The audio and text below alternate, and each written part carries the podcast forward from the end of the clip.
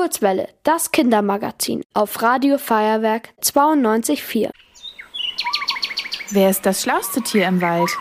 Na klar, der Kurzwelle Faktenfuchs. In einer Wolke ist ziemlich viel los, auch wenn es von außen nicht so aussieht. Viele kleine Wassertropfen und Eisteilchen schwirren im Inneren einer Wolke. Wenn die sich aneinander reiben, entsteht elektrische Spannung. Und wenn die Ladung zu groß wird, entlädt sie sich mit riesengroßer Energie zur Erde. Das ist dann der grelle Lichtblitz, den wir sehen.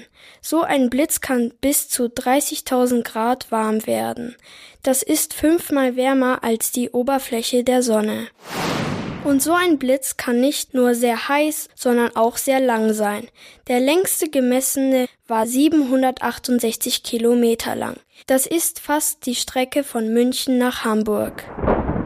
Früher konnten sich die Menschen Blitze nicht erklären, deswegen dachten sie, es sei eine übermächtige Kraft.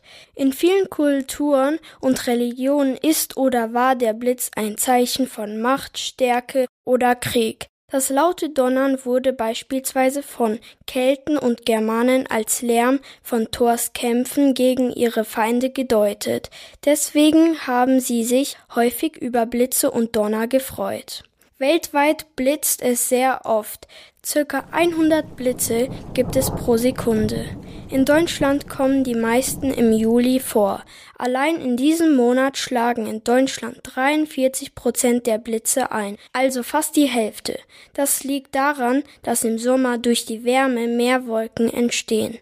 Leider entstehen dadurch auch mehr Waldbrände. Das liegt daran, dass trockene Wälder leichter brennen. Zum Blitz gehört auch immer ein Donner aber obwohl die gleichzeitig auftreten, hört man sie nacheinander. Das liegt daran, dass der Ton vom Donner langsamer ist als das Licht vom Blitz. Ihr wollt auch ins Radio? Dann macht mit bei der Kurzwelle. Schreibt einfach eine E-Mail an radio@feuerwerk.de.